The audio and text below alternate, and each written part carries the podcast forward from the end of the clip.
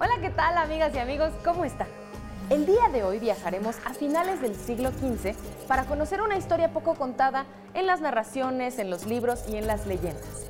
Se trata del relato de un valiente guerrero oriundo de Iztapalapa, quien fuera hermano ni más ni menos que del emperador azteca Moctezuma, y quien fue una pieza fundamental en la defensa de nuestras tierras ante la llegada de los españoles. Hoy conoceremos cómo se le rinde tributo a Cuitláhuac, el guerrero no vencido, con una magna puesta en escena. Yo soy Alexia, esto es de todo, comenzamos.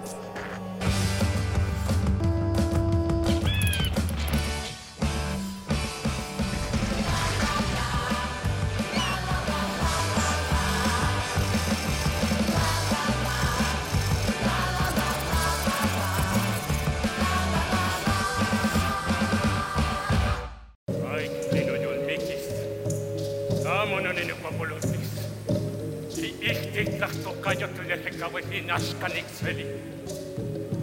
Intramoneki, mitte makas nojolis, mešikote no štitani vajelitis. Vidi išote sjećo koji zapani, što će me kajatu niki mi pija, i na teskatu, i vani nilguikatu. I nik tual tebjuh, jetjuh, inok, ači jeh, jetsin inal tebati. I niškić kavatil, okićuh in zahatu.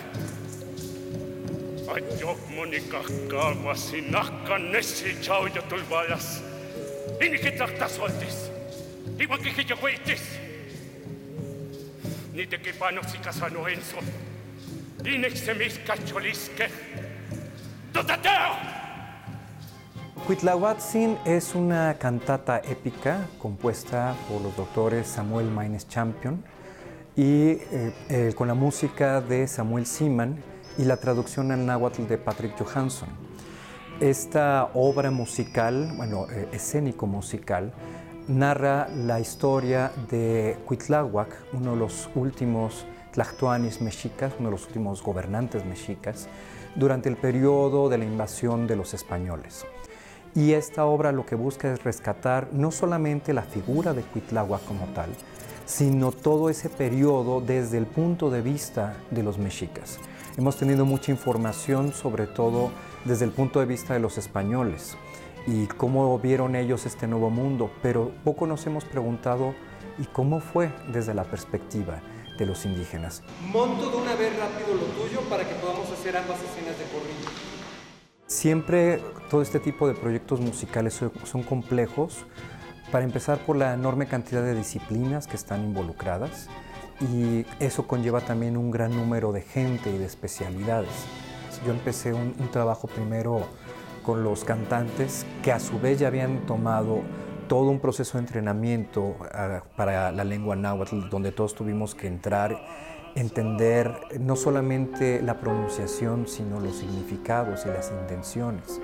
Pero al mismo tiempo que estaba sucediendo eso, estaban todas las juntas con los creativos para ver qué se iba a hacer en la utilería, en la escenografía, en el vestuario.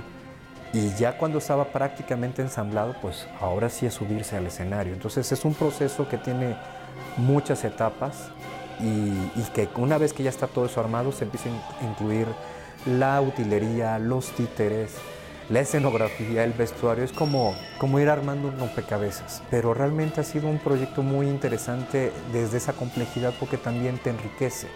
Cada una de las aportaciones de los distintos creativos te va enriqueciendo tu visión y se vuelve realmente un, un placer, un placer combinar tantos talentos, tantas mentes, tantas visiones diferentes.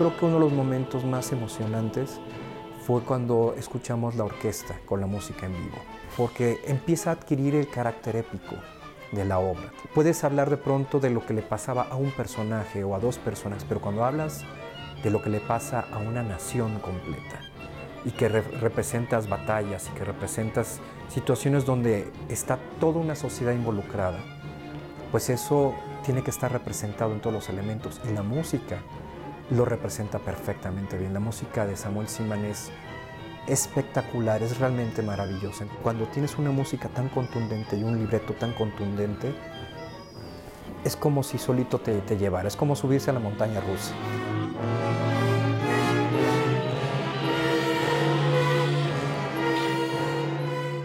Yo creo que la parte más complicada fue entender la complejidad de la cosmogonía, entender o por lo menos aproximarse a la perspectiva de una cultura que a pesar de ser parte de nosotros nos es tan desconocida. Entonces era eh, tratar de entender su manera de ver el mundo, su manera de ver la vida, su relación con la naturaleza y esa sensación de que sabes que la gente se lleva algo muy profundo, no es solamente un espectáculo que los entretuvo, sino que algo de su, de su esencia, de sus orígenes, se ha despertado. Un orgullo, una sensación de pertenencia.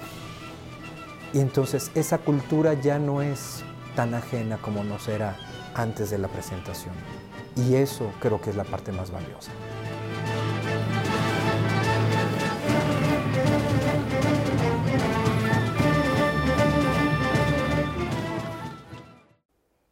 Esta puesta en escena corre a cargo de Samuel Maines Champion, músico de formación y apasionado de la historia y de las letras, y nos narra el relato de Cuitlahuatzin, penúltimo Tlatuani de México Tenochtitlan. Cuitláhuac es el héroe por antonomasia de la resistencia indígena, nada más que estuvo invisibilizado por la historia porque fue el único, hasta donde sabemos, que derrotó a los españoles. Entonces en las crónicas hispanas eso era incómodo y se obvió.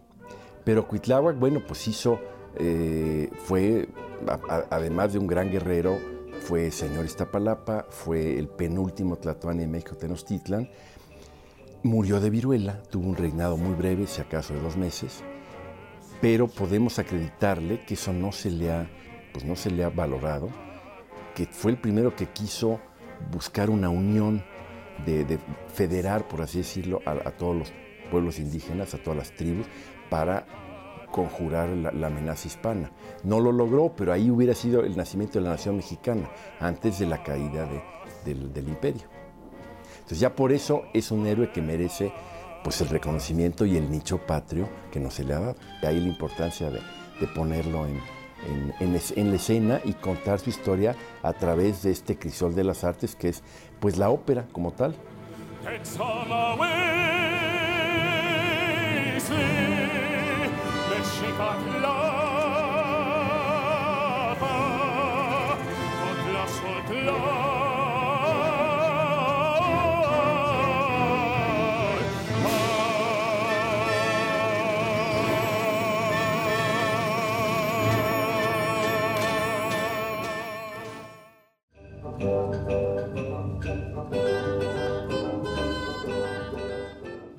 Huitzin es una cantata épica que emplea el náhuatl clásico. Pero, ¿en qué se basa Samuel Maines para escribir este libreto? En las fuentes documentales, las biografías se han escrito y un trabajo a la limón con el doctor Patrick Johansson, que es pues, uno de los más eminentes en, el estudio del México antiguo. Él, a partir de este proyecto, hizo esta primera biografía, bueno, la, biografía más, más completa de, de, de que en realidad no había, había opúsculos y trabajamos juntos, entonces, bueno, todas las fuentes, todo lo que se podía saber de Cuitlagua, que no hay mucho. Entonces, de los hechos históricos comprobables, de ahí fueron los, este, los puntos eh, nodales para, para, crear el libreto y darle, bueno, una estructura dramática, un arco este, em, que moviera las emociones. Y, en, eso, en eso nos basamos. La, la, partitura, primero fue la escritura del, del libreto, luego vino la traducción al náhuatl clásico, el que hablaban los nobles, y después el, el doctor Samuel Siman musicalizó la traducción del doctor Johansson.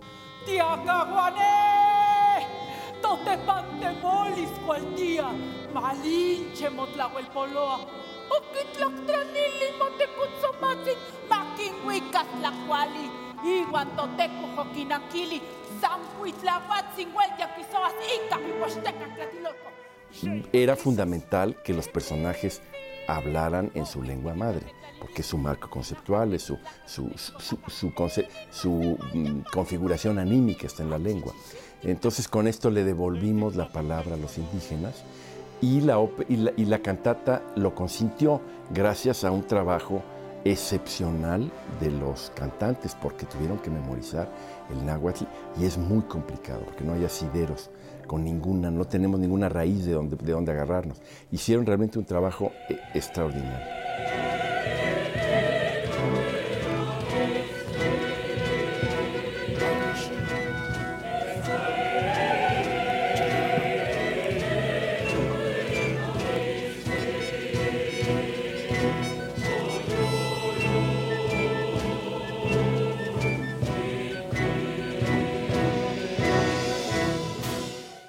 Para engrandecer la experiencia de esta magna producción, la orquestación se complementó con el uso de instrumentos prehispánicos, donde los músicos iban improvisando en cada escena para lograr dramatizar perfectamente todo momento, regalándonos así sonidos de la naturaleza, sobrenaturales y hasta efectos especiales. Todo esto sin partitura. ¿Cómo lograron esta hazaña? Vamos para allá.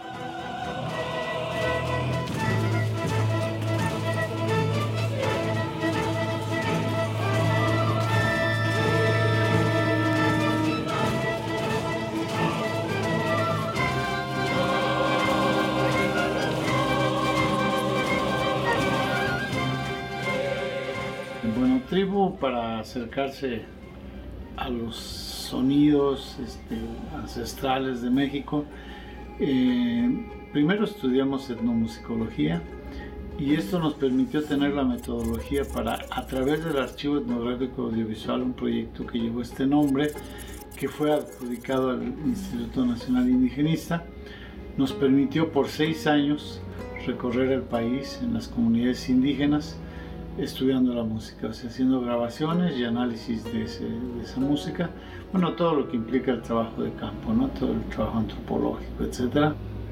Adquieres mucho el sentido de cómo se hacen las cosas, ¿no? Por ejemplo, en las comunidades indígenas casi todo es muy ceremonial, entonces esto como que lo rescatas, ¿no? la manera de interpretar, que no es lo mismo cuando interpretas para un, para un concierto, por ejemplo, ¿no? Esto tiene más implicaciones más de carácter mágico, este, simbólico, en fin. Otro elemento importante en la formación de tribu pues es el haber estudiado arqueología en la Escuela Nacional de Antropología e Historia. Esto sentíamos la necesidad de, de estudiarlo porque habíamos aprendido a hacer réplicas ya manejábamos la cerámica, la madera tallada, en fin, todas las técnicas para hacer réplicas, pero nos hacía falta el contexto, nos hacía falta mucha información. Entonces eh, decidimos también estudiar eh, arqueología. Eh, esto pues nos da otro campo. Entonces con ambos elementos creo que tenemos pues una idea de estos instrumentos que queremos proyectar, que queremos mostrar. ¿no? Estuvimos visitando algunos museos como el Museo del Cerro de la Estrella, como el Museo del Templo Mayor, el Museo Nacional de Antropología, buscando instrumentos pues que fueran de aquí de esta área, ¿no? de la cuenca de México, que fueran de la época en, que tuvieran que ver con el asunto que estábamos tratando. Y bueno, estamos usando el tambor, que es el huehue, teponazli, que bueno, son ampliamente conocidos, pero hicimos réplicas de algunas flautas.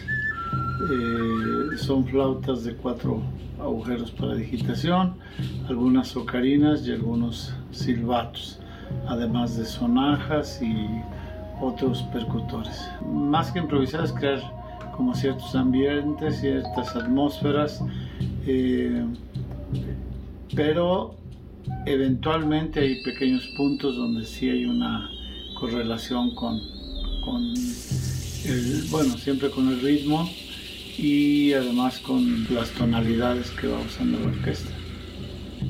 Se puede decir que es contemporáneo, o sea, lo único que estamos haciendo es usar los sonidos del México prehispánico, o sea, que, son los que producen los instrumentos. Esos sonidos pues están ahí, ¿no? Entonces, Como digo, qué secuencias, en qué orden, en qué forma lo hacían, no sabemos.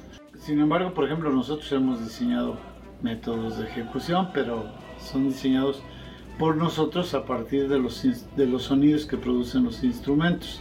Pero que tú digas que así se tocaban en la antigüedad, pues eso no, no sería cierto. ¿no?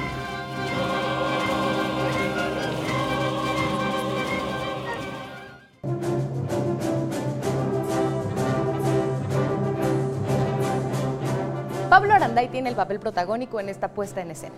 Su mayor reto fue proyectar la imponente personalidad de Cuitláhuac haciendo uso de su voz y de todos los recursos a su alcance.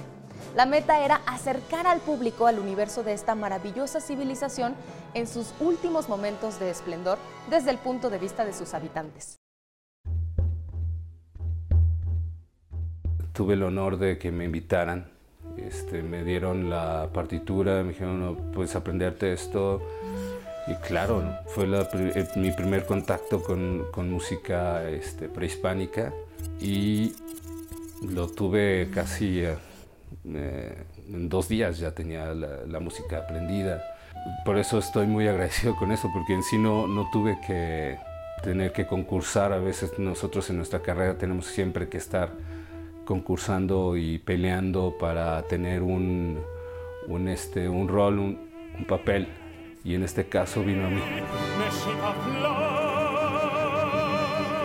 Vocalmente se requiere que tengas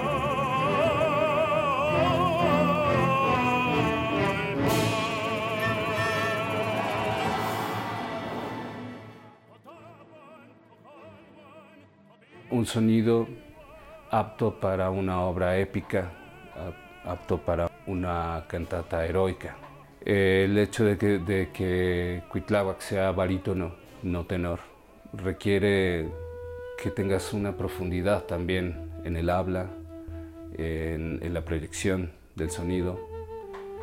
Eh, prácticamente yo sentí que de, principio ese rol era para mí por, por, la manera en que estaba escrita y mi tesitura, lo que yo puedo hacer y lo que mejor me sale. Sí, y por, por tradición y es algo que tal vez los barítonos envidiamos un poco, que los héroes siempre son los tenores. Y en este caso que Cuitláhuac sea un barítono y que de cierto modo a través de otro tipo de sonido puedas tocar a la gente eh, es un privilegio y fue reconocerme otra vez en un, en un, en un personaje en un momento histórico que también se dio muy, muy particularmente con otra pandemia. Fueron momentos muy complejos que como un personaje vivencial me tocaron parte de, de, de, mi vida y de mi alma totalmente. Yo ya, güey.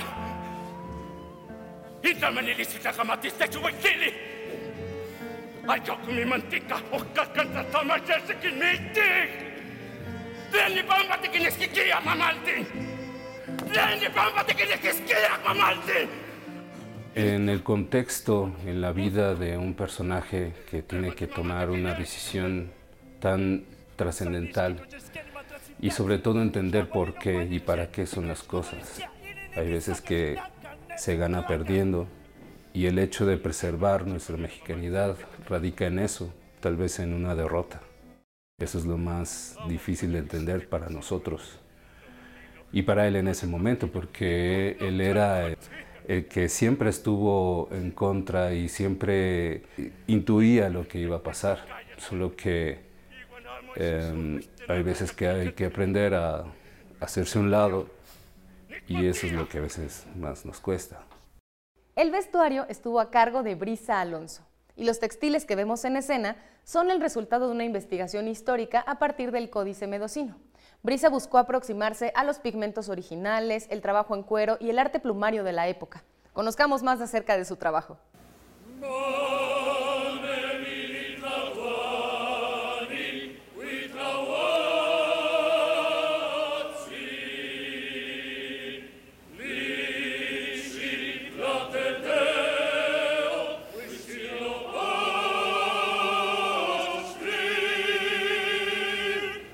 Antes de, llegar a la parte de la confección, que es como la última etapa que compone la indumentaria escénica, eh, tuvimos que hacer todo un análisis de fuentes originarias, códices, arquitectura, arqueología, todo lo que se conserva todavía eh, en patrimonio acerca de nuestro acervo de la cultura mexica.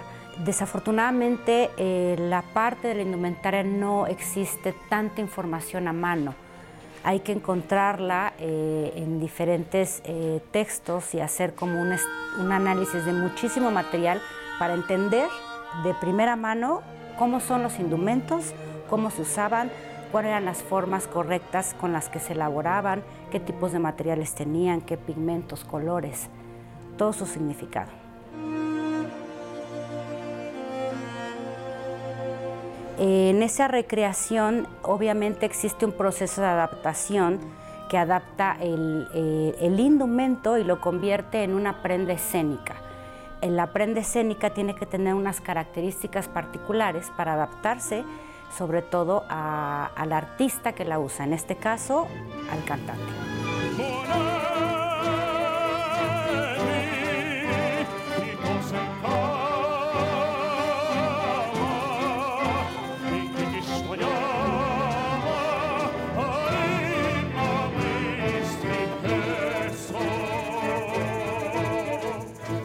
Escena tenemos más de 90 personas Obviamente el diseño de vestuario propone eh, eh, un paso por todas las jerarquías mexicas. Tenemos indumentos de macehuales, de, prendas muy sencillas, hasta ir eh, jerarquizando y tener a la gran prenda que es la, tilma del tlatuani, ¿no?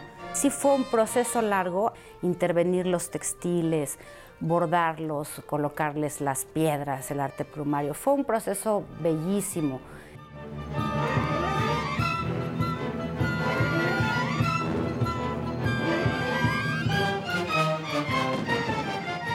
Afortunadamente en México todavía se conservan mucho de las técnicas que se usaban en ese periodo de la historia.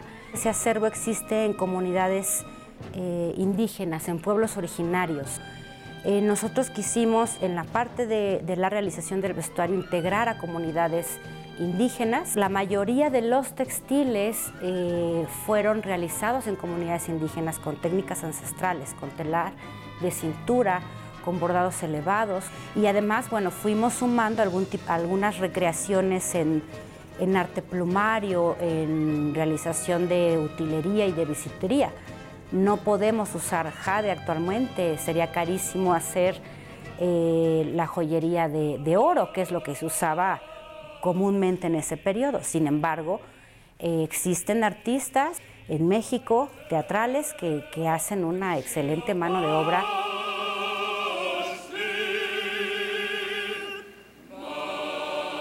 Creo que es muy importante eh, valorar todo el gran acervo que tenemos en nuestros propios artesanos, en nuestros artistas, creadores. Es una nación que tiene ese gran poder y el uso de ese conocimiento pues empodera la cultura. Cuitlahuatzin fue un tremendo guerrero, un grito de defensa de la naturaleza y de nuestro pueblo. Su gesta hoy se ha convertido en leyenda. Recuerden que ya pueden escuchar de todo a través de Radio IPN en el 95.7 de FM.